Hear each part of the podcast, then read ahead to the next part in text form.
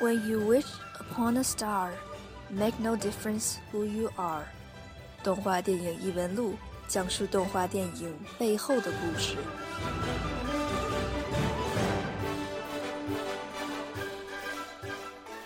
大家好，欢迎来到动画电影异闻录，我是阿月。我是阿田。嗯，大家听了这个开场的这个音乐以后，有可能就大概想到我们今天要说的这部动画电影是什么。没错，就是这个非常深受中国人民喜爱的这个《功夫熊猫》。对，尤其是说一下，就是最近刚刚上映的这部由东方梦工厂和这个梦工厂合资制作的这么一部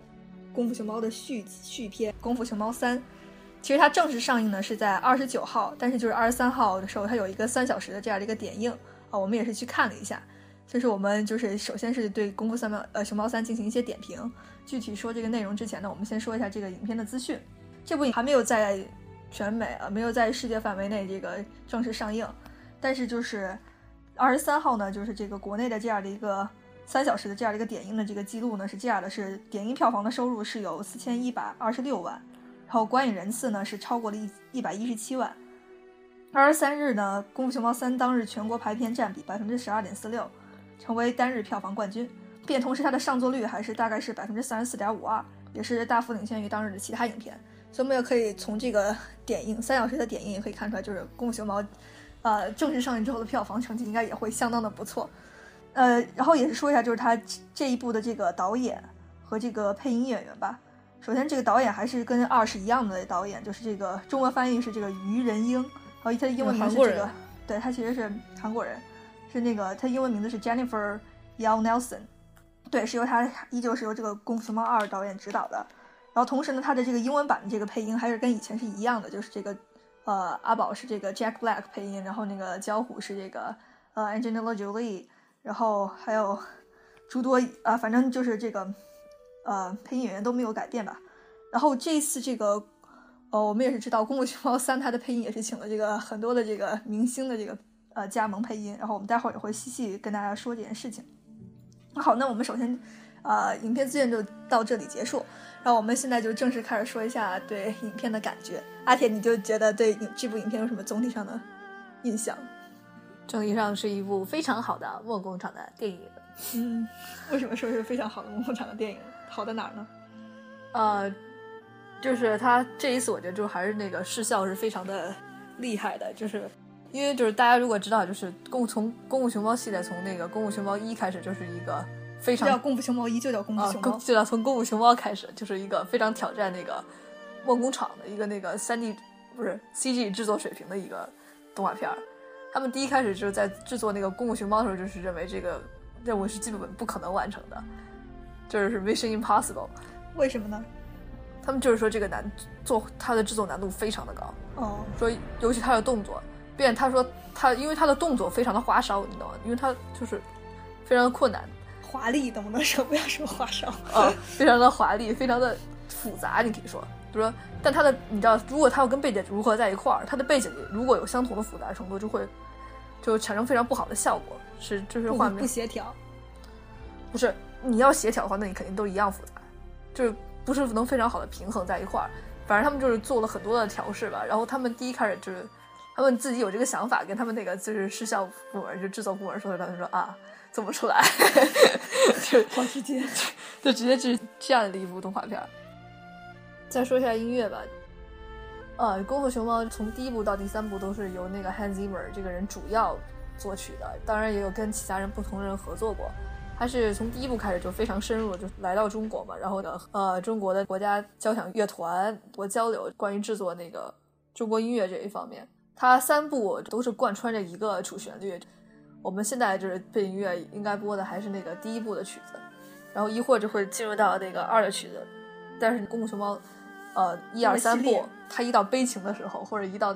体现主题的感人的时候呢，它都是一个旋律，就是这个主旋律归走的那个时候啊，还有就是第一部都师傅末尾得到他那个内心的平静啊什么那个时候都是这个旋律，但它每一部都是有不同的，就是那个。它每音乐又有区分点，它加入不同的乐器来代表那个不同的敌人。他每一次创新点，有反派的这种创新点。对，这是每一次，他每一次创新点主要在他的反派。他反派的区别创造出来整体呃音乐的区别。就比如说第二部的话，就是沈王爷，他就是一个特别呃急促的一个特别宏大的一个鼓点，这样。嗯，然后同时就我觉得这种表现出来这个沈王爷他比较权势大那样，他本身这个角色就这种简出场就特别的气派这样一个。嗯，然后呢，就 Lord Shen 嘛，他就是他就是一个很高贵的嘛，他自自诩高贵嘛，就这样的。对，然后这一部呢，我就剧透个名字吧，就是反派的名字叫天煞嘛，他他出场英文名叫 Kai。啊，他的英文名叫 Kai，就是说那个导演就是说嘛，导演说 Kai 这个名字在日语中有着这个神的含义，神的含义。但我首先不知道为什么他要找一个日语 有日语中有这个含义的词来给他起名字啊？但是对啊，反正得给他起名。因为不是，这很简单，因为中国名儿那个神就是神呐，那他跟第二部会太像了。哦，是这样吗？那可以啊，但实际上呃肯定是神，就是那个日语的 Kami 嘛，就是。呃，凯嘛，哦，有好像有点关系吧？对，那反正对，反正为什么要用日语，这也是个挺神奇的事情。我觉得他还是就是为了好发音，无所谓了。呃，对，然后他出场的时候，就他出场特别魔性，就是大家可以听一下，就这个电影基本主要的那个就是那个反派的旋律最高的，对，出现频率就是这个旋律。嗯，就这个反派一出场就是这个旋律，大家可以看一下这。专门去听一下，特别魔性。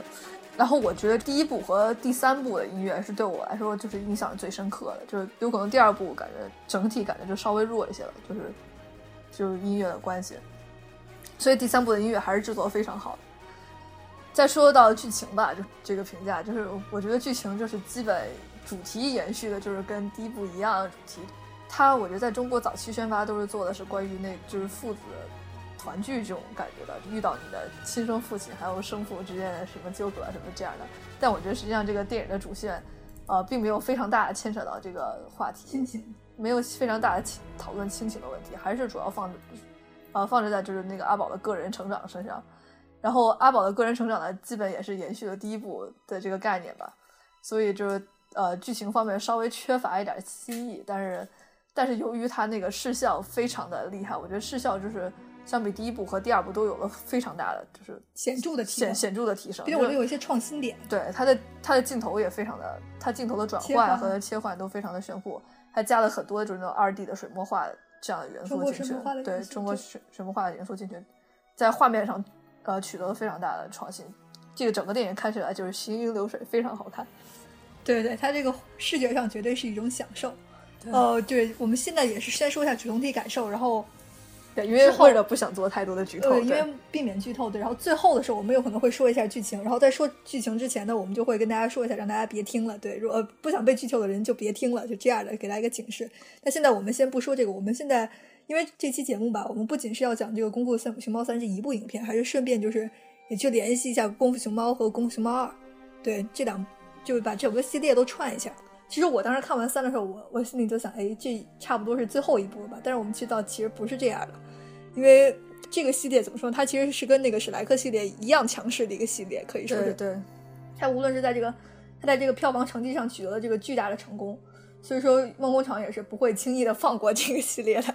他们当时那个 CEO 当时也是宣布，就是他们觉得他们应该会制作六部这个影片，所以大家不用担心，就尤其是功夫熊猫的影迷们也不用担心，第三部并不是结尾，还会有大。如果确定消息吗？就是说一定会。他会不是一定，但他们预估是这样的。所以说，只要票房卖的还不错，就应该会做第四部。我觉得现在可以就是先说说，我们先说说前两部吧。对，先先说前两部，因为前两部不用担心剧透的问题嘛。我们先现在先就是回去串一下前两部。那么首先先讲一下第一部吧。就第一部的时候，就是呃，我还记得特别清楚嘛，因为因为这第一部到现在有八年了。第一部与第二部之间隔了三年，第二部与第三部隔隔五年。哦，那我就先跟大家说一下第一部的资讯。《功夫熊猫》的第一部是在戛纳电影节上首映的，那就是二零零八年的五月十五号。然后它真正在北美上映的时间呢是二零零八年的六月六号。嗯，挺吉利的一个日子，六月六号。然后这个电影全长是九十二分钟，它的预算是。一亿三千万美元，嗯，然后它的最后的票房成绩呢是六亿美元，它也因此成为了当年的那个最卖座的动画片，超过了皮克斯的《瓦力》。对，它的导演呢是《功夫熊猫》那个等于是第一部的导演叫做 John Stevenson 和 Mark Osborne，然后 Mark Osborne 在这个电影中占一个比较小的一个指导的位置吧，但他同时也是导演，就是那个去年上映的《小王子》。对对。呃，那我们就现在开始先聊聊《功夫熊猫》这个第一部吧。对对对，《功夫熊猫》呢，第一开始提出这个概念的不不是这俩导演提出的，是一个叫做 Michael Lachance 的一个人提出的。他是乌托工厂的一个动画执行总裁吧。他本身这个影片就想做一个滑稽戏那样，就是就是一个特别搞笑的一个片儿。嗯，懂我的意思吧？有可能我觉得，我觉得其实第一部也本身也挺搞笑的。不是，它就是纯粹的滑稽，就跟武侠没有关系这样的。哦，只是有一个背景而已。对，但是他那个导演嘛，John Stevenson，他本人是个比较武侠迷的一个人，他就他就最后坚持把这个电影做成一个一个个人成长嘛，典型的个人成长的武侠片。一个当然，它同样也是一个喜剧嘛，就就是非常香香港式的这样的一种感觉吧。对对对。然后就是，正如我所说的，就是说，第一，当他们第一开始就是说提出这个设想的时候。他们是遇到了，就梦工厂遇到了他们，呃，也不是阻碍，梦工厂等于是遇到了他们动画难度最高的一部电影，他们制作上的一个非常大的难题吧。因为我觉得《功夫熊猫》对我来说也是非常震撼一点什么的？我觉得它是动画电影里的第一部动作片吧，你可以想，也是我觉得到目前为止有可能是唯一的一部特别动作片。嗯，尤其是在这个三 D 建模之后，三 D 建模之后，对，然后它等于是第一部呃功夫动画。动画电影，然后我他们在这个研，就是因为没之前是肯定是没有人做过这个功夫的动画电影的，那你的所有的动作体系之前都是不存在的，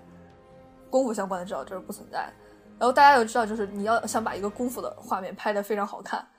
就是如在动画片里头拍得非常好看，一定是一个非常难的事情，毕竟它本身就是一个创新，就是你没有人做过，那你就必须要等于是你要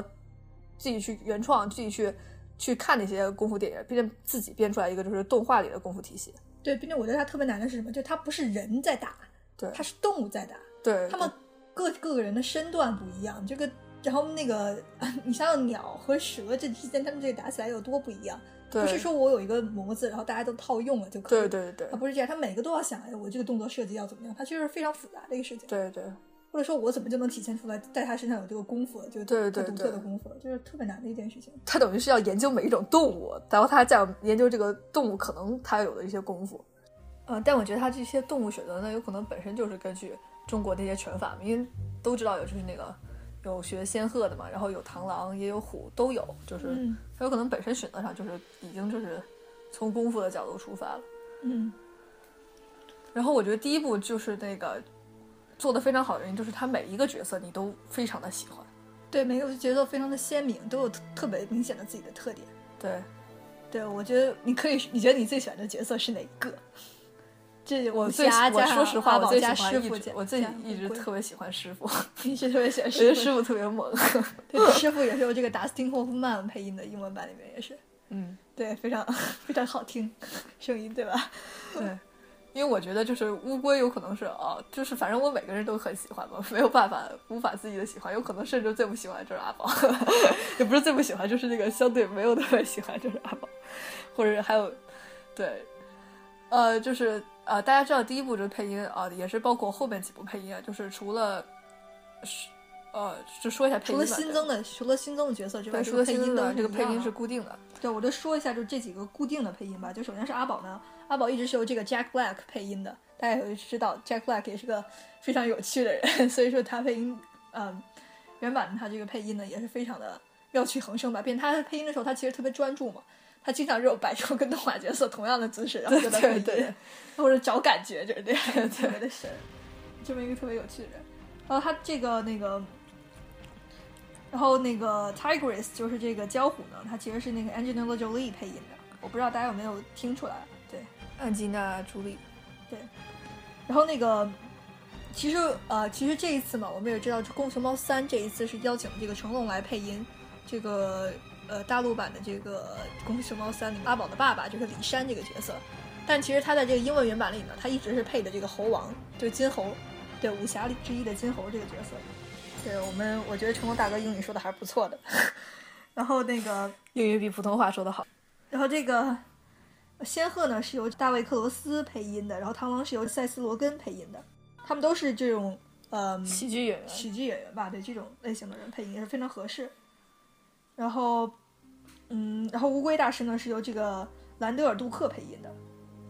对，这就是几个贯穿一二三部都有的这几个角色是，就是这几个人配音的。嗯嗯，然后可以说一下第一部的这个反派吧，就是这个泰浪，泰浪是由这个呃伊恩伊恩麦西恩配音的。对，然后我再提一句，就是说之前那些给螳螂啊还有什么配音的人，他们一般都是导演，并且身兼那个就是那种 stand up comedy，有点像类似于中国的相声这种呃脱口秀那样，对脱口秀演员这样的人。所以大家也可以看出来，就是这样的配音，注定的就是这几个其他的武呃武侠角色呢，主要就是负责搞笑的。啊，那我们就回到这个最喜欢的角色这个话题上来，就是实际上就是我我和那个阿月都是非常喜欢《功夫熊猫一》的，就是因为我们就是那个把当时看《功夫熊猫一》的时候，也是基本就是第一天它是在国内上映的时候就去看了，然后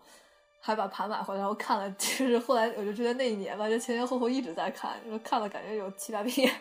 对 就是逢人便看，就是有人来就看，一直看，对对对对，特别喜欢。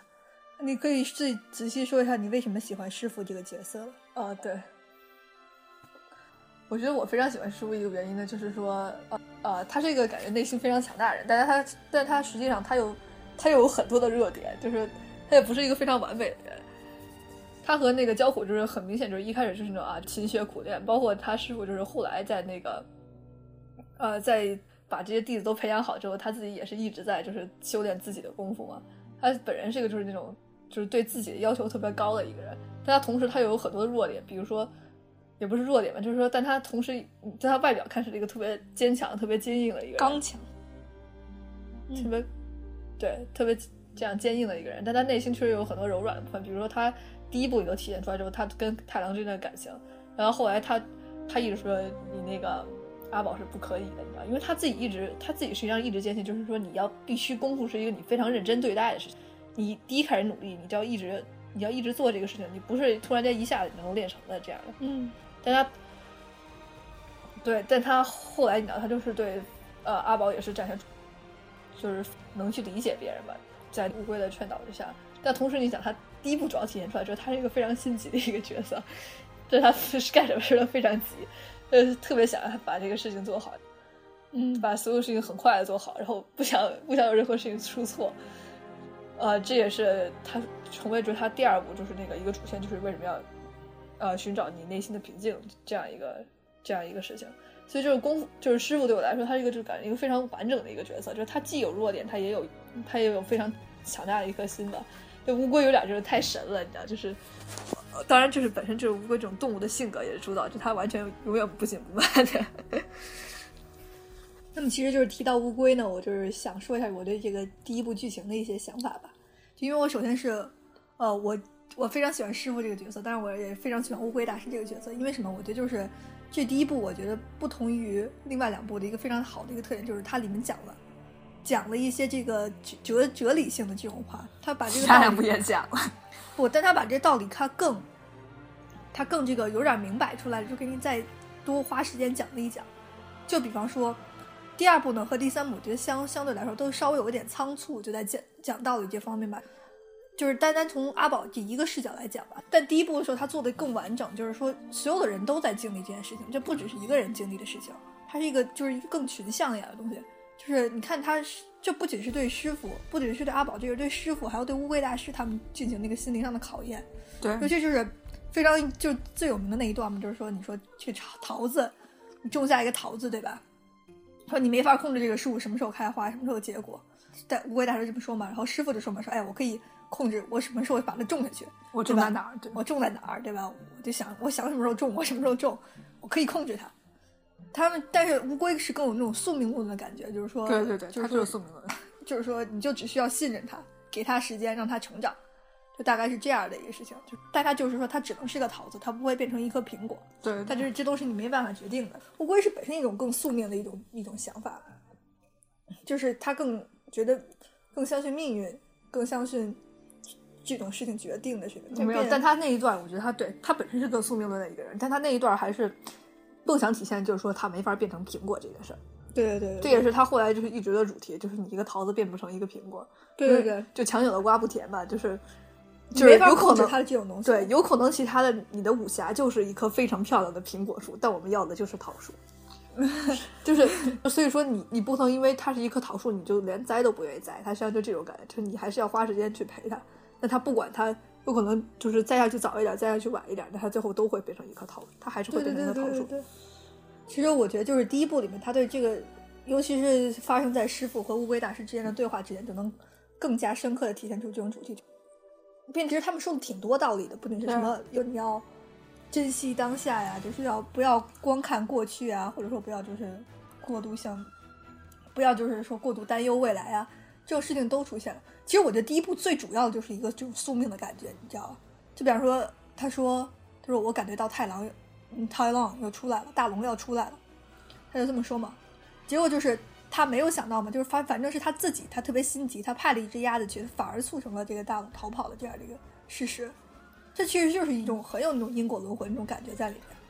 我就我在剧情上设计这样，但我觉得他宿命的不是他的核心。我我是我是不选哦，就不是他确实不是他的核心。他只想表现出来，这乌龟大师很神，你知道，乌龟大师已经超乎他们凡人所在。当时那个时候，我跟你说，嗯，就他已经是他能预测。你想，他第一开始他在那打个太极，他能预测出来，就那个熊猫就是。嗯，他当时他实际上，你不是以为就是说他那个，他真的就是那个掉下来，当时就偶然知道，他就是知道他，懂我的意思吗？对，对对对，我我知道他们，你可以说乌龟超什么，但我感觉这种剧情上的设定上，他还是，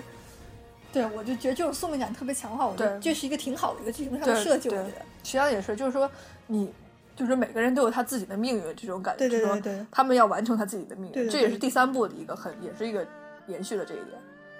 其实我觉得第二部也是吧，都是，都是一三部的这个点更明显一点，就是要完成自己命运这个感觉。第二部真的不是特别明显这个事儿。这还是一个就是，其实他们一二三步嘛，贯穿始终，我们还是他讨论的一个什么，还是一个问题，就是你是谁的这样的一个问题。对。第一步有可能还不是那么明显，但是还是就是说要你要你你要认识真正的认识到你自己是谁这个问题。尤其在第二步、第三步，他已经是过度强调了这一点了，最后就算是直接拿出来问了，就是 Who I am。对吧？这个问题，所以说，嗯，他就是他就是让你问这种根源性的东西嘛，就是说你有什么问你自己是谁的时候，你问的是什么？就是说你过去是什么样子，对吧？你现在是什么样子？你未来你要完成的使命是什么？他就一直在问这几个问题。你要怎么去？比如说你自己，你就是你，就像你说的嘛，你说你一棵桃树，你就是一棵桃树，你不要强行让自己变成一棵苹苹果树，这是不可能的嘛。他们就在一直说这个问题，就是你要做好你自己。然后尽到你的责任，就差不多就是这样的一个，一直是这样的一个主题。对，实际上他他虽然就是第二部、第三部，就是说他一直在问自己说啊我是谁，但他并不是想要真的回答这个问题。对，他意思就是说你你不要去，有点感觉说你不要去刻意的去思考你是谁，而是说你就做好你自己。实际上他是这个意思。对对对。嗯，所以我觉得就是第一部我是非常非常喜欢，就是因为他我我感觉就是他营造的这种神秘感的这种气息非常好，因为他不只是光是搞笑。他更让我感觉到这种这种武功的这种神秘感和这种威慑力，对，就是一种特别好的。尤其是我，我虽然我其实这里面最喜欢的角色就是这个反派人物，就是这个 Tai Long，就是这个中文翻译叫大龙嘛。他这个角色是非常非常有震慑性的一个角色，就是你看到就是一根，说白了就是一，他可以他的武功就是特别特别的精湛。他其实就像我和之前阿森讨论的那样，就是我们就认为他是什么，他已经不只是一个武术精湛的人了。有种感觉，就是他自己本身就像，就是象征着一种武术的这种感觉，就是那种已经被武术所侵占了这种感觉。对对，他他什么都说白了，就是他什么都不知道，他只知道一件事情，就是去去杀，去去使用功夫，这是他这是他的生命的唯一了，几乎可以是这么说的。对，是他是非常有野心的一个人，他也没有说白了，我觉得他并不是一个非常有脑子的人，但他是一个特别有野心，他特别。他已经被这种功夫所占据的一个人，所以说他就对师傅的决定呢非常不能理解，为什么他自己不是神龙大侠？为什么别人要当他这么他这么厉害？为什么他自己不是？对，所以你看，就是他就是正好站在阿宝的对立面，你懂我的意思吗？嗯，那他们在一块儿就说，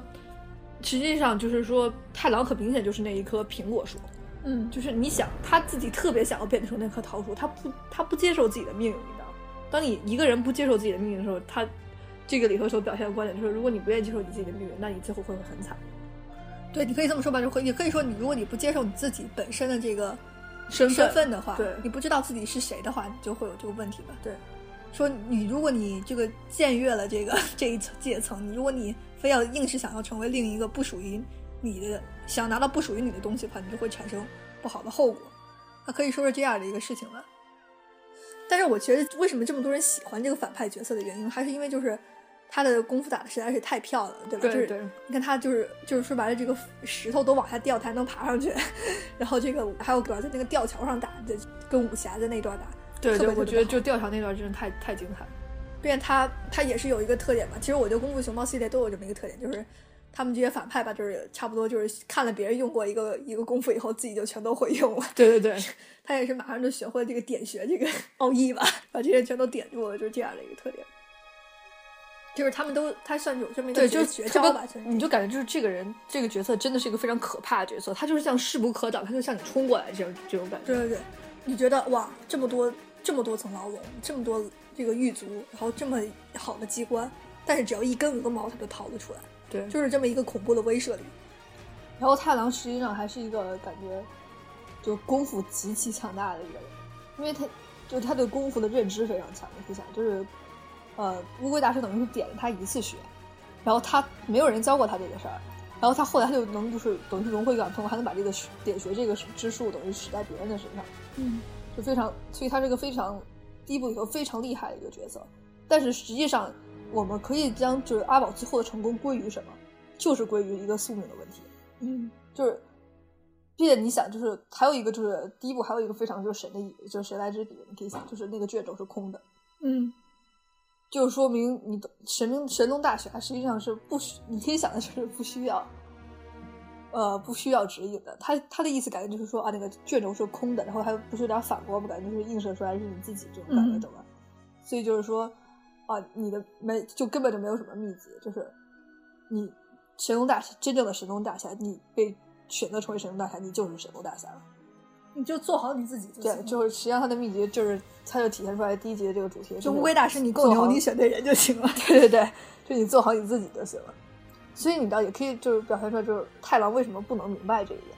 嗯看到那个卷轴，他他实际上也是很聪明的人，你知道，但我觉得他他实际上永远不会明白，因为他一直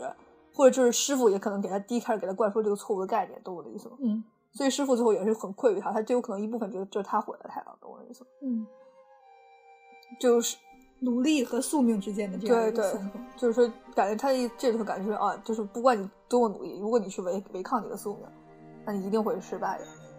对，我觉得其实你这么咱们这么一解析，好像其实还有点悲哀这种意味。对对，实际上太郎是个非常悲哀的角色，就有可能就是我们功夫熊猫，就我对最交虎来说也是一样的，对他们两个其实是一类人。焦虎和太郎是一类的，但但焦虎接受他的命运，嗯，焦虎他没有就说啊，他虽然有点小反抗吧，但他其对实，但他接受。但我觉得他只是他可以说是一份担心，你可以想，嗯，对，他他并不是敢去违抗这个事情的。焦虎更显然体现出来，就是他因为他非常喜欢他的师傅，你知道，他非常想保护这个地方，嗯所以他想他他的目的感觉就是保护这一切。因为大家如果看过《神龙但神龙》就是武侠这个外传的话，就知道就是焦虎实际上是小学小时候是个可能是孤儿院的人。当然我也不知道为什么中国会有孤儿院，他们就是这么个设定，就开始在那胡搞了。就是他是个孤儿院的小孩，然后、那个、但电影里面也就是也是说了嘛，就是他是从小被师傅带大的这样对对，他这就说他等于是被从孤儿院里头，就是个在孤儿院里他是个力大无穷的一个小孩，懂吗？然后就等于是天天没有人跟他做朋友。然后后来师傅等于是看到他的天赋，把他带走了，嗯，就这，样一个，所以他特别他非常感激他的师傅，你可以想。嗯虽然就是功夫熊猫给我们体现出来，就是之前说泰龙嘛，泰龙就是一个感觉特别残忍的一个形象，你知道，就就是说他就是想杀戮一切，甚至也可以想，就是为了嗯功夫不惜牺牲一切生命。嗯，他其实他想当神龙大侠的，他的这个为什么想当神龙大侠？他不是想说什么啊，我有这个名头，什么什么的，就是因为我就是努力这么多年不，是不是因为我们，他是因为你当神龙大侠以后，你可以拿到那个卷轴啊，那个卷轴上有对秘籍，你可以让你的功夫再上一层楼。对对他只为了让他功夫更加精进，你知道吗，就是一个别人都没有办法得到的一个功夫，他是想学习到这样才行。对，但我同样也想说，就是什么，就是他就是一个非常悲情的角色，就是因为，就是因为他他实际上他也没有想做什么真正意义的坏事，你知道，你总是说他很残忍，然后就是突出点他非常残忍的一面，好像我们我觉得你真的看了《功夫熊猫一》之后，你第一反应可能说啊，问你就是太郎为什么会失败，你第一反应可能觉得啊，因为他是个非常残忍的人，他是个坏人，嗯，他感觉就是说他想杀了所有人，所以他最后会被必定失败。他必定会被打败这种感觉。但实际上，我们就是反过来，不幸的他实际上才是一个非常悲情的人物。就是说，他有可能被他的环境，就是说他的师傅告诉他一个他错误的方向，嗯，然后就说你要去，你就去做这个事情。他有被错误的引导，然后最后导致了他这么一个悲情的，导导致了他一个，他有可能就甚至是不得不选择，就是说啊，我去，我去违抗我的命运，懂？然后就是他在宿命之下，他因为就是违抗自己的宿命，然后，然后那个达到这样一个悲惨的结局。实际上他是非常不幸的一个人。其实我觉得这也是有有稍微有点性格扭呃心理扭曲的这种感觉吧，因为他从小时候开始嘛，就是说你可以认为就是他基本上就是一无所有嘛，他所拥有只有一件，他能认为他之所以他有可能他认为就之之所以能获得这个师傅的爱是为什么？是因为他是个功夫的天才，对，是因为他特别他这一项做的特别好。说白他就是他没有什么，他是被人抛弃的人，你知道吧？他可能他就认为只有功夫这一项是他的长处。但是他就在功夫这一项甚至不得到乌龟大师的认可之后，我觉得他就是有种破灭一样的。对对，就你的你的整个你之前你是生命的全部意义已经被否定了。对对，所以他就以至于他就发狂或者这种。对啊，所以我说他是有点像注定会变成这样的，你也不能怪他。所以，对，就这么想的话，就是说太郎实际上是一个非常值得同情的角色。下面感觉这个阿宝就是，实际上阿宝是一个非常幸，他是一个非常幸运，并且一个就是阿宝。一定程度上，从第二部、第三部体现出来更多，他他是一个非常悲惨的角色，就是说他早他总归也是早年失去父母嘛。为什么他们也走迪士尼路线，都都失去父母？早年失去父母，等于是他感觉有点像类比啊，就是他跟太郎一样，都是失去类，都是早年失去父母，然后被另外一个人收养。嗯，他们第一开始踏上道路都不是他们最终应该踏上道路，实际上，嗯，因为阿宝第一开始就是做面条的嘛，但他实际上感觉就是他实际上就是那种应该是功夫的传人这种感觉的，他的命运就是就是跟功夫相连的，你可以想的是。但是，所以说，所以说，他们统一体现出来出来什么？就是说，我对，因为我之前一直在做一件跟我实际上我的宿命不符的事情，你知道，我对于我对于我可能发生的改变，我一定是产生恐惧的，我肯定是害怕的，嗯，就导致，并且是认为自己不可能做到的，嗯，所以这也导致为什么就是离开阿宝，就是那个进入他那个宫殿，他是他是非常沮丧的一个状态，他他不知道他是干什么，他们就开始，他们这时候就面对同一个问题，就是他们完全不知道自己是谁了。嗯，所以这个时候人们就面对两种选择，一种就是像太郎那样，就是说啊，我我坚持我自己之前自己的，就是我不愿意去改变，就是我不想接受这种宿命，我就是可能就是也可以就是这种比较懒惰的思维，或者就是说这种就是被自己的恐惧战胜了，所以就是说我还是跟我还是跟原来一样就就可以了。但是像阿宝，他可以也是说可以比较幸运的，就是师傅师傅挖掘了他的能力，你可以想。嗯，就发现了他真正的潜能所在，然后他就被在这种引导之下，他他就能做他自己了。嗯，我觉得第一步也是对命运的探讨，其实是很多遍的。因为他爸爸跟他说什么，说你就是，对吧？你就是那个上去，他说我去看功夫去，对吧？这他其实是他，当然他就要去看那个功夫的那个展呃演出嘛。对对对，他本身是什么？是说，是带着一种那种激动的小心情，他是有点有点像要梦梦想迈出一步的时候，他父亲马上。就鹅爸爸马上就给他，就是提醒他一点什么，就是说你推推着这个面车上去，对吧？对，就说你不要忘了你是面馆家的儿子，对吧？这才是你的身份。对，他们关于这个身份的探讨和这个命运的探讨，其实是非常多次出现的。对，但我觉得这有可能实际上是导导演潜意识。对，这导演就是潜意识这个。其实我 DreamWorks 他自己的这个意意图是什么样是很明显。其实你是一个面馆家的小伙，呃，就是一个面馆家的儿子吧，你也可以成为一个就是神龙大侠。就他们真正想讲的道理呢，其实就是这种很直接的，对这种那个梦工厂一贯的风格，就是说小人物可以做成大事情，就这样的，对对对，他们可以改变自己的命运，对，大概就是这样的一个经典套路。对，就是梦工厂就没跳出过这个圈儿，对他们就是这个，就是说你怎么成为你你怎么成为一个伟大的人呢？你不需要就是说像别人一样，不需要变成另外一个交虎，你你需要做什么？你就是做好，把你自己做好，这也是一个贯穿这个《功夫熊猫》整个系列主题，就是你练功夫。不是说要练成别人的功夫，而是要练成你自己的功夫。你看师傅训练他怎么训练他的，就是根据他喜欢吃这一点。对对，他就是说就因材施教，差不多是讲这种。就是说你只要发掘你自己的特点，把它发挥到极致，你就可以战胜别人了。说你不要计较于自己缺点，不要想把永远无法提升的缺点，而是要把自己的长处做好。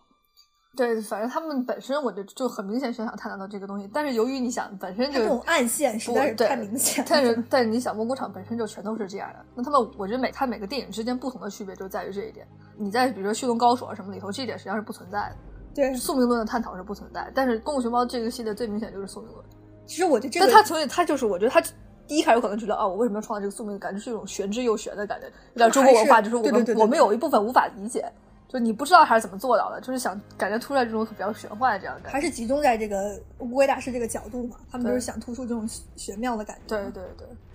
对。但是，嗯，我觉得就是第一部的就是这样的一个特点嘛，就是首先它是暗示，它是为了它是为了营造这种神秘色彩，它添加了非常多的这种宿命啊，还有你你自己要接受不接受啊这种。你身份是什么样的？这种探讨，它是进行了很多这样的探讨。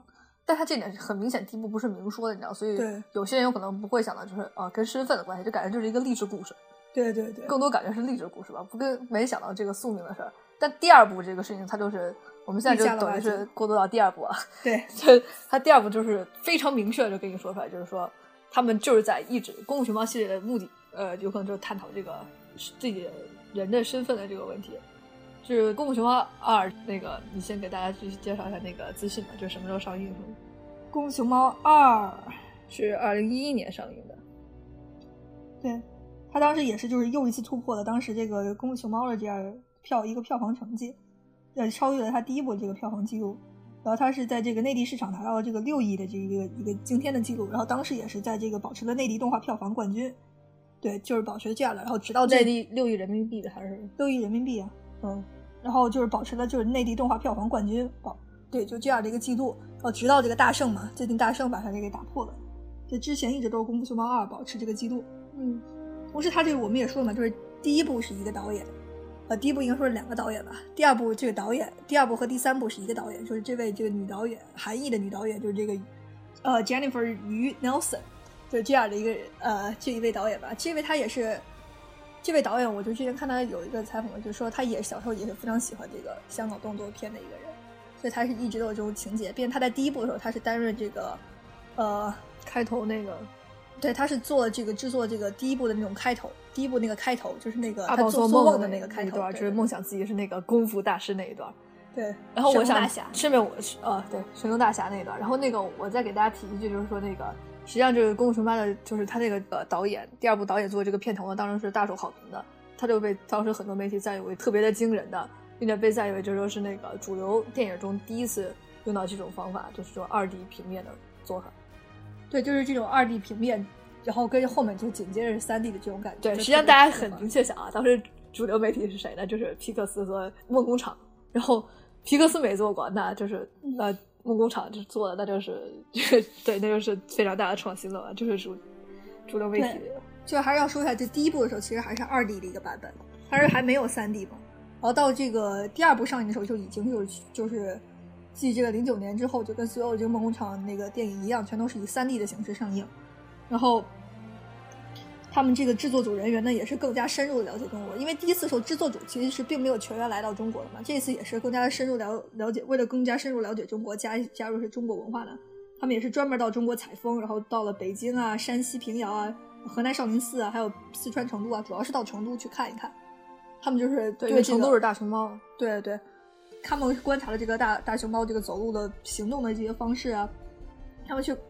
对这些风景啊，对这个山水这个轮廓啊，就是这些 landscapes 啊，都进行了研究。然后，所以说，就我们在第二部里面也是可以看到大量的对这种城市的描写，城市的这种描绘。对，就因为第一部里面是几乎没有什么对城市的描绘嘛，几乎那种就是悬崖峭壁啊，然后就是翡翠宫啊，翡翠宫。对，翡翠宫感觉还有点就是故宫那种感觉。对，它这下面就是只有一个，不是呃，你可以说吧，有点像帕特农神庙实际上。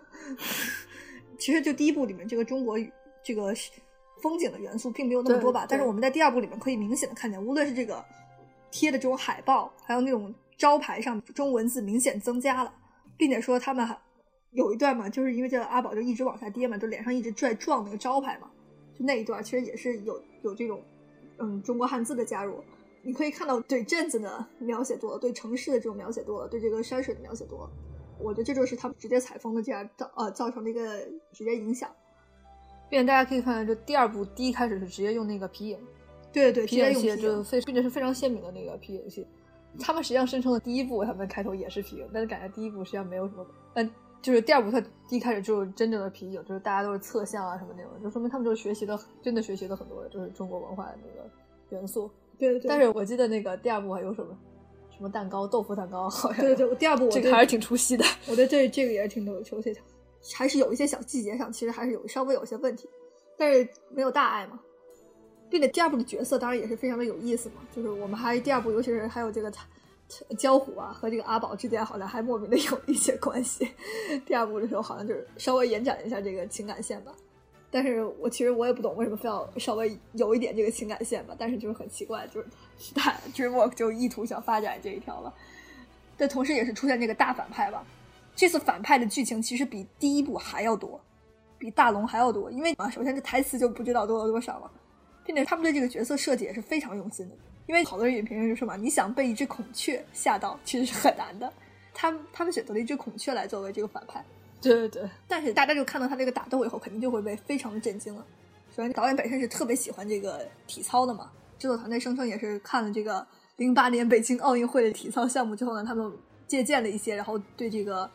根据这些体操项目的这些动作呢，对这个选王爷的武术动作进行了编排，所以你也可以能看出来，他们就想体现的是什么？就是体现一个智商型人物嘛，就是一个高智商型人物。对，他就是暗器暗算这样的。对对对，他自己是不是声称自己要毁掉功夫，毁掉功夫，统统治中中原嘛这样的一个人？他自己那种武打方式呢，也是他是身体的每一个部分都在用，这也是跟我们第一部说的就一样，他们是非常抓住这个动物的特色。它那个呃尾巴上的羽毛都是都是利器，都是可以用来就是这个攻击的，这点我就设计的就非常好。它动作变化的非常的快，但是就是非常显出这只孔雀的就是灵活与与优雅。因为我们知道第一部里泰隆只是一个就是算肌肉暴力型，肌肉暴力型的就是一个就是一个武打人是吧？但第二部这个人是有一个皇族气息的呀，对对对，特别有皇族气息，所以我是说这个音乐配乐也是同时能体现出来，就是他每一次出场都仗势特别大，你知道，一对锣鼓喧天这样这种感觉的，对对对对对，所以就能感觉出来他他是有这个皇族气势的，我觉得就非常，无论从这武打还是这种说说话的方式，整个非常有这个帝王气势，并且他们有有一些说什么孔雀元年什么的，我觉得也是非常的有趣吧，因为就是有一些中国的这个中国的元素在里面。这就是，其实你觉得挺奇怪，就是因为这个孔雀指挥了一群狼，就说明虽然它是一只孔雀，但它其实比狼的这个心还要凶狠，就是一只这么厉害的孔雀。对，然后除除完这个反派之外呢，第二部最大的阻碍有可能不是什么，功夫最大的敌人是什么？是烟花。它有点就是它实际上体现就是那种就是火气、功夫和这种就是那种硬的，就是科学这样技术这样东西之间的对抗吧，你可以想的是。对，它还是一种传统和新技术之间的对抗。对，就是这是一个，但现在我觉得它这个问题亘古不变的命题。对，这个这个问题实际上最后就被规避了。对对，我觉得他其实有点规避那个意思。他是因为他的核心，并且我就有点，我有点讨厌他们那种说，就说你有了火炮，你就会毁掉功夫这个说法。我是对有点不太我是不理，我是不理解的，你知道？他为就是首先，首先我有点不太理解，就是沈王爷的目的，就是他为什么要毁掉功夫？因为他觉得功夫有可能会阻碍他，就是，但是。但是首先，我觉得他他不是说功夫会阻碍他，他是说他有了这个炮以后，他不需要那些高手，你知道吗？他们这些人全都就在这个火炮面前无可奈何。对对，所以我就说他他这个有点那个，就是毁掉功夫这个用词，感觉有点不太对对对，不太正确，就感觉他像就是说没有人打，没有人打得过我，实际上就这个非常浅显的意思。对，你们这些功夫就是在我这武器面前弱爆了，就这意思。他也不能说毁掉功夫吧。但也有可能有人就是说，如果追求力量的人的话，他们有可能以前是学功夫，现在他们就会来用这学学会使用这些东西。有可能你也可以这么认为吧？对，也可以，就是传播上肯定是不好一点。第二部其实我觉得有点奇怪，就第二部跟第三部其实我觉得有一点相相那个就是不相融合，因为他第二遍第二部讲的是什么？就是他好几次嘛，他本人可以就是抓住沈王，也可以就是只打败他的，但他好几次被他这个。尾羽上羽毛上的这个标记啊，就被羽毛上这个图案所这个耽搁了。对，那就想起了小时候的事情，然后他就他就是就相当于露出了破绽嘛，因为他特别想知道自己小时候的这个身世。对，他放不下过去，以至于他就是他多次失败嘛，任务失败就是这样的一个问题。最后他们也是得出一个什么结论呢？就是说你要活在现在，你要活在现在。因为他最后是说什么？他说我现在我的父亲就是我的这个我爸爸嘛，就是这样的。他们就是就是甚至有这种说法嘛，就是。所以说，他最后他归的一个点就是说，我不在乎我以前是什么样的，我只要从我现在这个身份开始，从我有记忆开始，然后我接受我现在这个身份。神龙大侠是。对，我就是神龙大侠，我就要接受我现在的身份，我我不能一直放不下过去。他第二步其实他已经很明确，就是说我过去是谁已经不重要了，就是现在这个父亲就待我非常好，然后说所以我不是说身边的人很重要，所以说我要珍视现在。对啊。但是第三步呢，他就是。强行 拉回到了又又一次拉回到了过去，所以我就有某种意义上，我觉得是有一点稍微有点不协调，我在这方面有点想。对，所以第二步跟内心平静也没啥关系。他的意思是，他获得内心的平静是什么？就是说，你对于你要安于现状这种感觉的，就是说，你不要太纠结于你的过去，也不要纠纠结于未来可能发生事情。你要对于现在有一个平和的心态，就这种感觉。对，嗯，但我觉得你可以想的是说，第一步是对未来的担忧，嗯，可以想对吧？第二步就感觉说啊，你要集中现在，你要集中在现在。第三步实际上就是说，你对过去可能还存在一些隐忧，但实际上没必要。但第三步没根本没说这事儿，第三步就根本不存在了，就是太直接了。第三步，第二步还是就是说吧，其实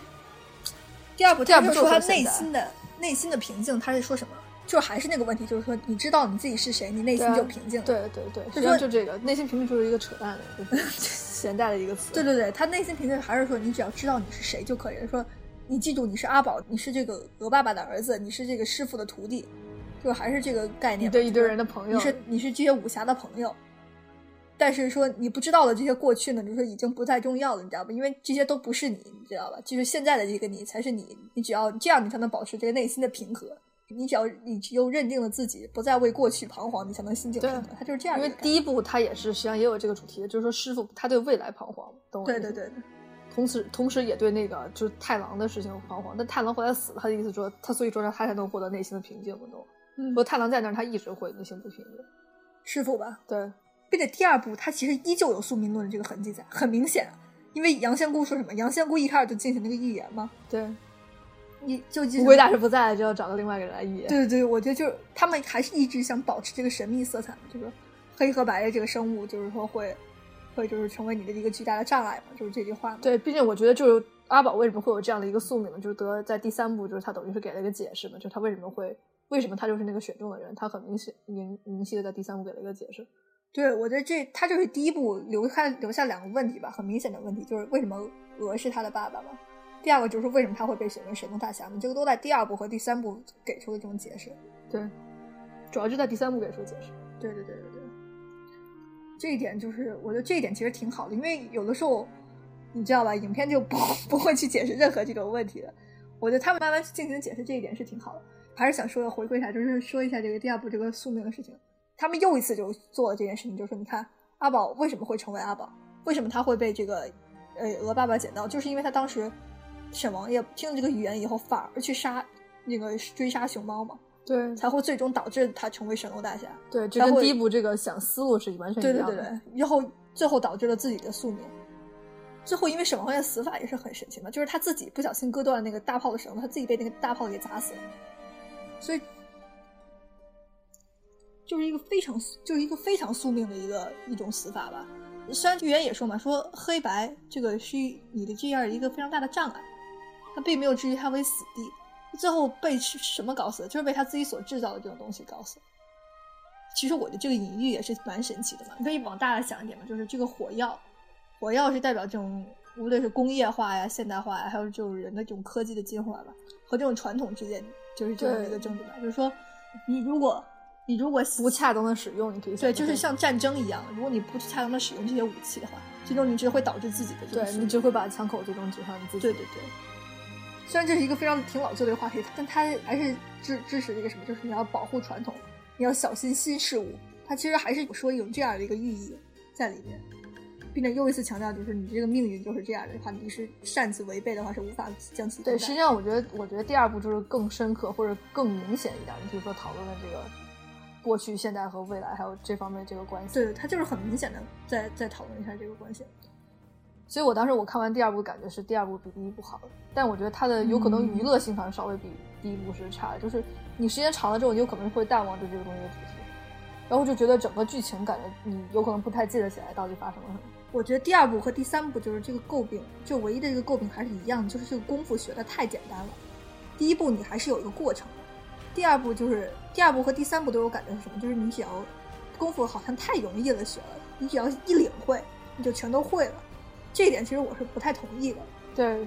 并且我觉得这第一步感觉非常好的平衡的，就是你的内心戏和你的功夫之间的这个关系。对对对。第二步感觉就有点太偏内心戏了，就把那个功夫给撂那儿了。对，功夫就是功夫的学习好像过于简单了。就是对，没有什么过程。对像他们在平常这种打斗中也有一些功夫展示，但我们想更想看到他们这种学习的过程啊，就是训练的过程。并且我个人觉得，还是第二部、第三部应该减少一些角色。我觉得他有可能他太多的时间花在哪了，因为你想他们时长差不多嘛，嗯太多时间花在就是描述一些其他人在干什么事儿了。他真的人太多了，然后你实际上描述其他人干了什么事儿，加那么多角色，就加那么多人来施展一下他们的功夫，也并没有就是给这个剧情增色，懂我的意思吗？我觉得第二部的武侠就是除了这个交虎之外，就几乎是没有什么用处。其实甚至是交虎都没有什么太大的用处，整整体而言，对，就是个性就他们还在挂在那儿，你有可能就可以让阿宝一个人踏上旅程了。对对对，就我觉得，就你你可以有很多就是减少角色的方法，让大家更集中在这个阿宝这个问题上。然后这个他他故故事发展起来，他自己也轻松啊，他建模也建的少啊，何必为难自己呢？真是这个何所谓的。但我觉得还是有可能他们照顾到观众感情吧，有可能第一第一期的观众他们希望看到对，因为我说这个武侠太太棒了，所以我说你可如果这样，你还可以多挑选一点武武侠和阿宝之间团队合作嘛。对他就是第二部也是完全没有凸显这一点，因为之前是第一部里面的时候他们还没形成团队的，对，但是第二部里面这个团队合作就是明显没有那么明显。对，然后就变像感觉武侠好像还是在相互配合的，然后感觉就是阿宝是还是那个跳脱的那个人。对对对对，这点我就觉得第二部、第三部其实还是保持这样的一个行为，我就觉得有点，嗯，就是他们有说有笑吧，只能说是，但并没有什么太多这种团团队上的这种互相支持。对，对，这就还是就是有稍微有这么几个问题。我们再来总结一下，我觉得就是三部，我们就可以主题总结一下嘛。嗯，有几条线，第一条线就是宿命论，宿命论就是一个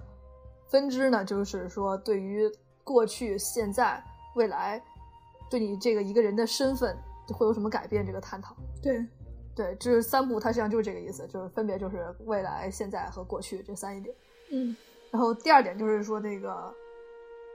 个人成长嘛，就是第二点就是肤浅一些的，这是它最明显的一个主题吧。对，最明显的主题就是啊，发挥你的特点，你就能能行。我觉得就是它的主题一直非常明确的公平，并且它是一直延续下来的，这三部就一点都没变。对，一 这一点都点不没变。这个我觉得就这一点就是稍微有一点不好，就是因为其实可以更创新一点，但是他们并没有。就第一部有可能是稍微隐含一点，第二部就直接挑明了说了，第三部恨不得就是一堆人都这么干了，就是这样的一个事情。对对，第三部我觉得就是这个问题在这儿，因为它跟第二部有一点点矛盾，对对对，我刚才说了嘛，就是他就是有点矛盾，就感觉就是导演做完第二部是不是都没回去看，是自己对对对，自己都忘了做的啥。我觉得有可能就是在这位的。那好吧，就是现在就是我们就是要因为要讨论一下第三部的剧情，所以说就是如果大家就是还没有看的话，呃，可以就是暂时先到此为止了，就后面就可以不听了。然后对，然后就是也是、呃、推荐大家到那个电影院的时候自己去看吧。对，因为我还是要跟他说我们刚才不是也暗示，就这个是这个是反正一个比较宏大的事，就是说他跟他讨论他过去的阿宝的这个身份有关系。对，并且他是特别，他画面是一个非常好的特效三 D。其实他三 D 就是有一点点吧，也不能说好多三 D 这个对，就第一开始有一些三 D。对对对，但是就是特别建议大家去看不看 IMAX，我觉得看大家自己心情吧。就是，但是就非常建议大家到影院去看，因为就是那个场面啊，还有那个特动画做的是非常好的，对跟在家里跟在电脑上看肯定效果不一样的，所以说建议还是强烈建议大家到电影去看。哦，好，先先是介绍一下这个中国的这个这次的配音班底吧，因为我们知道这次呃，像我之前说的，东方梦工厂就是呃参与了这次制作，并且自己也是投特投入了特别多的，因为第一二部的时候他们在中国梦工厂相当于在中国没有什么人脉嘛，但他们这次相当于有有东方梦工厂了嘛，他们就有人脉了，所以就请了好多大咖来。但其实我个人还是比较喜欢前两部这种单纯的配音的，有几个配音我没法认可吧，这个筷子兄弟啊，王太利和肖央配音的这个仙鹤和这个螳螂吧，听中文版的时候我就觉得又不知道是修的还是当时就没说清楚，就感觉他们说话一说话就听不清楚他们在说什么。黄磊几乎我觉得是天衣无缝的配音，对对，但不是我当时听阿宝第一句话，我就觉得，哦，跟庞你平常有点不太一样。对对我当时因为我不知道，我我知道杨幂配配，但我不知道阿宝都变了，你懂吗？因为我觉得以为主角不会变的，并不是这样的呀。然后就变成黄，我我觉得有一点违和感，我是有一点点违我。也有一点违和感，因为我可能对我不知道是不是因为听之前这个刘峰配音的这个版本听多了，所以说以至于我现在听黄磊的版本就，因为我提前知道是黄磊配音的，你知道吧？所以我就总感觉，哎，这好像就是有点黄磊的感觉。我就有的时候就是他尾音说话的时候，就觉得有点黄磊的感觉。对，首先是黄磊配音的，对，但我我觉得就是他配音黄磊基本上是可以说天衣无缝的，就对对对是配这个。但他我觉得他有时候他声音稍微有一点就是那个有点微弱，你可以说是有时候在有些声音该大一些的时候还是有点声小，就是唯一这个问题吧。我觉得其实几乎上没什么可挑的，就是我有的时候还是有可能习惯以前的配音，以至于我有点稍出戏。对，但是。但是他当然不是最出戏的，因为你知道，我们有特别出戏的成龙梦工厂。自从有了东方梦工厂之后吧，可以说他们就是一直就是喜欢让中国的明星来配音。对，因为就是你可以说这是因为外国也是这个传统，外国也是明星配音。但你知道，大家要知道，这个外国明星配音和中国明星配音就是有时候一些水准是不一样。当然，中国很多明星配音也都配得很好，我们不毋庸置疑的。对，但有些时候就是他们之前没有特别长。我只想说，功夫熊猫应该还不错，但是就是之前就是那个 Home 拍摄的时候，疯狂外星人吧？哦，疯狂外星人，疯狂外星人，对。也是这个 DreamWorks 这部动画片嘛，他当时是找的这个李宇春和就佟大为来配的。他外国对应的就是雷雷哈娜和那个 Jim Parsons。对，然后虽然他请了李宇春和佟大为吧，但就是当时李宇春配音的时候，据说嘛，他就直接在旅店的房间里面配的，就为了起到隔音效果，他们还是把那个床垫都立起来，然后那个竖在墙上，这样子来起到一些隔音效果。就是所以说，其实效果是非常不好的，就是这样的。因为当时就是李宇春是因为实在排不出来这个档档期给他配音，所以说只能就是这样子匆匆忙忙的就把这音给配了。他我觉得他其实本身还是认真的，但是我觉得就是说你们为了非要请这样一个大腕儿，然后以至于甚至是没有档期的大腕儿来做这个事情，就动画公司是有一点不负责任的。对，就这样的一个问题。然后还有就是中配的时候，当然是佟大为嘛，佟大为据说就是说非常快速的就直接配完了，好像就花了一个下午就把所有的那个戏份就全都配配完了。所以我就觉得基本就是一遍过嘛。对啊，就是就是没有那么多琢磨，所以我觉得这方面就是中配配音上其实就还有很大改进。这次《功夫熊猫山上》呢，其实就是又是出现了这种配音上的问题。其实周杰伦还好，因为周杰伦大家就是周杰伦就是为了来显一下存在感。他其实呃金红那个角色嘛，大家也知道就是没什么台词，这里面也是大家只是他存在的意义就是为了告诉大家一下，哎，周杰伦参与这个电影了，大概就是这样的一个意义。嗯。这样找他来配音，大概就是这样的一个意义。但是成龙，我们知道在这里面，成龙这里面担任的是这个阿宝的父亲的这个角色。对，在预告片中文版预告片里面，大家有可能也看听见了他的声音了。他这个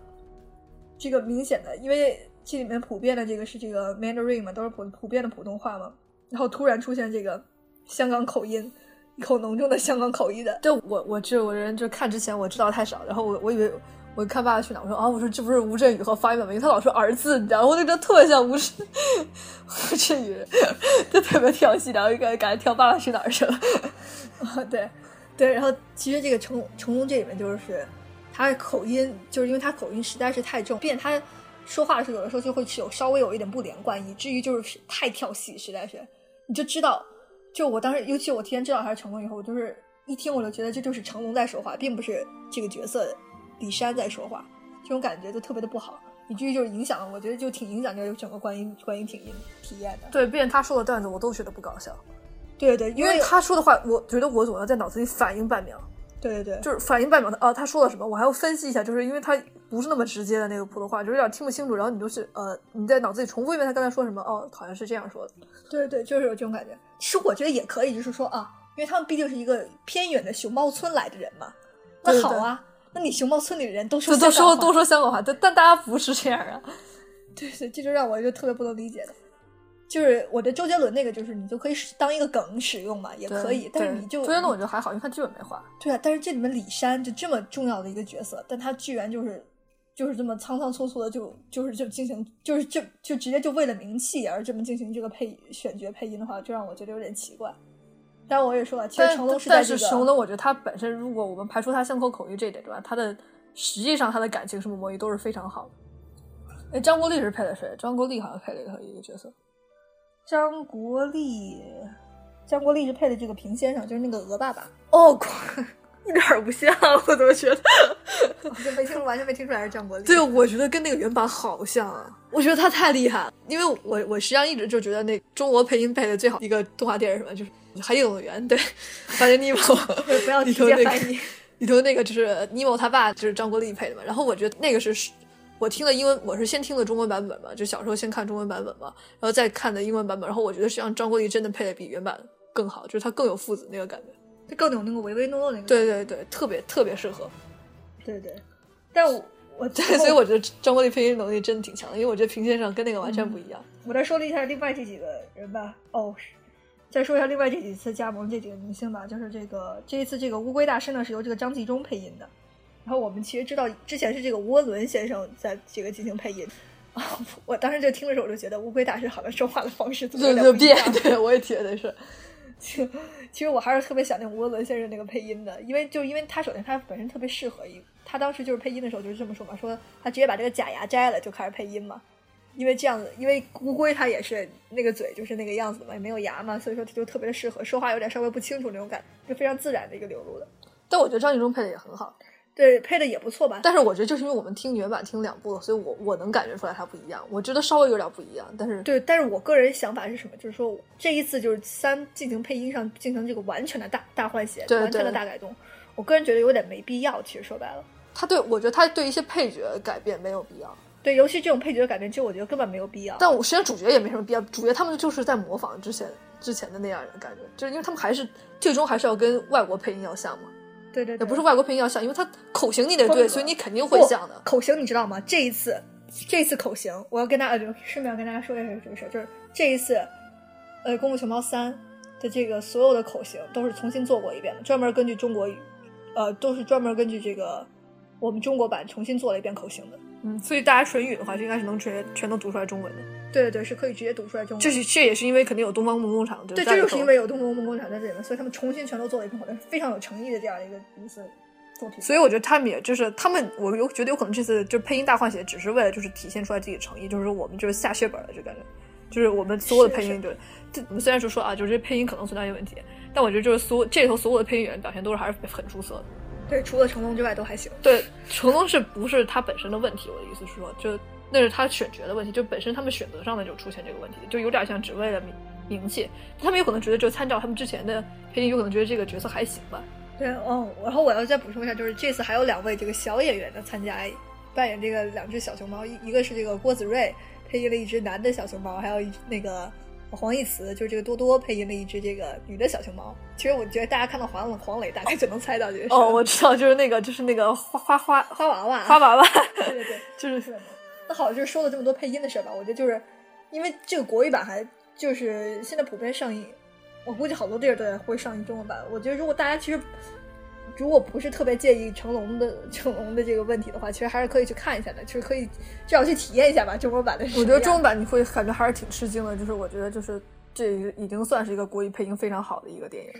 呃，不错吧？应该说不能说特别好吧，这只能说不错吧。就我觉得至少请的演员都是那种还是就是有经历的演员，就是没有到那种程度。因为我歌手呢，你不能这么说。嗯，对，就就就就这样吧。反正我觉得就是。就还行，对，大家可以去体验一下，感受一下，对吧？对，就大家最后看到那个，因为我们就是很多人就是最后那个，我们俩都离场了，就是还在看那个演员表嘛，和大家就每一次跳出来一个这明星的名字，大家都哇一下那种感觉，就完全没想到这样的感觉，所以，所以我觉得就单从配音上来说，就每个演员实际上还是竭尽他全力的这样。对对对，好，那我们来说一下这个，现在就正式说一下剧情，这个这个三的剧情挺出乎我的意料的。其实我们我们看到的就是每一期他们都会憋一个大招，每每一次那个阿宝都会有一个大招。最后第一期是这个无锡无锡贴纸吧，这叫什么？无锡掐指功吧，还是叫什么？就是那个，反正就是那个小妹子一翘一下去就死了，那个就是那个。对，他这个英文版反正叫无锡 finger hold 嘛，就是这这这一招，这第一步的。第二步是这个太极嘛，就是对他实际上说内心平静，他没说这个是真实太极，但实际上就是太极。第二步，对对对，第二步是太极嘛。第三步就是我们这次其实采用这个气功的形式。我觉得就是因为第三步呢，就是因为他们这个功夫是气功的原因，使他们那画面整体效果极其的酷炫。对对对，他们就是说白了，这次气功，我说好听一点是气功呢，说就是说直白一点的，其实就是有点像发波的那种感觉，大家懂吗？是那种日漫里面经常出现这种对对对波回来打来打去这种。他们就是那种就先捂出来那个气，对对对那种感觉。现在就是这样，有点玄幻，就不是直接肉搏了，反正。对，我们现在聊一下就第三部这个对手。呃，叫反派不叫对手，就这个反派吧。这次反派就是因为这个导演说嘛，说你看我们第一部有了太郎吧，太了，太浪嘛，有了太浪，太浪这个人他特别特别的这个呃凶残了，他就是特别聪凶残，他足够凶残了，他就是一个特别武力强暴的人嘛。那第二部有了这个沈王爷嘛，沈王爷是一个特别智慧型的一个狡猾的这样的一个人物。说那第三那第三部就是说我那我们该做什么呢？我们不不能。既不能做一个身强体壮这种的，那又做不了一个特别头脑聪明的。对，因为说其实世界上感觉没有一个人比那个那个人更身体上更厉害，也没有一个人在智慧上比沈王爷更强。对于是他们就决定，就是说，那我们就来做一个 supernatural 吧，我们就做一个这个超自然现象。于是他们就决定做一个就是恶灵，对，这个恶灵就是叫这个天煞，就是在这个英文里面是这个 Kai 这个这个这个反派。对，这个反派主要他有一个什么特点，就是他是一个非常擅长使用气功的一个人，然后呢也是打败了各种大师，并且把这些大师的气收为己用。他这个人已经是天界的人了，就是说他早早就死了，实际上。对他早就死了，但他从天界和乌龟大师啊什么的那些就是之前的功夫大师等于都死在一块儿，所以他们就都在天界里头。对对对，但他现在就是他就不甘心嘛，他就是要有有仇未报，他就是跟乌龟有仇，他要就是说发誓要毁了乌龟建立的一切，所以他就是又回到这个凡间吧，他就力图回到凡间。然后他回到凡间呢，就是这里头电影里头解释的方式是是什么呢？就是说把所有天界的大师都打败，然后他打败他们的方法就是把他们的气全都收掉。气收掉收成是什么？就是每个人他把气收掉以后就变成一块翡翠。其实我挺喜欢这个设定的，就是他把气收掉以后都变成一块翡翠，变他的眼睛也是翠绿色的，其实就像那种翡翠的那种绿光，你可以这么认为。对，他就是有这么一个神奇能力，就可以收走别人的气，然后把他们变成这个气就是那个就是气功的气，气体的气。对对对对对，这就是这个反派吧？这个导演组也是煞费苦心嘛，就说哎呀，我们找不到更强的，我们只能做一个超自然的神灵了。但是我个人认为呢，其实就是这一次的反派并没有第一部和第二部那么突出，整体上，对，这是一个挺大的问题，就是感觉能力上也没有感觉更强一些，说对对对，因为他的，我觉得这个能力上体现就是什么，就是你一定要你怎么体现一个能力，就是他超人的功夫，这里头有点就他太注重于就是这个 supernatural，就是他有点太一击致命了，就大家知道他是因为他能收别人为气嘛，他就使一下他那个。一个收的一个动作就能把别人直接变成那个预期的，基本上他就不怎么用打，基本上。对对对，所以就给人感觉就是说他反而没有那么强的感觉。对对对，他武打镜头其实并不多，并且我觉得他的那个武器挺蠢的，能把这个翡翠的锁链刀，我其实就我个人觉得这个武器看起来上就没什么美感，就整个整体。对，但是我觉得就导演可能也意识到这一点，就是有可能会直接收到那个气，就是不会感觉他的那个攻击力很强，所以他只是拥有一个军队的。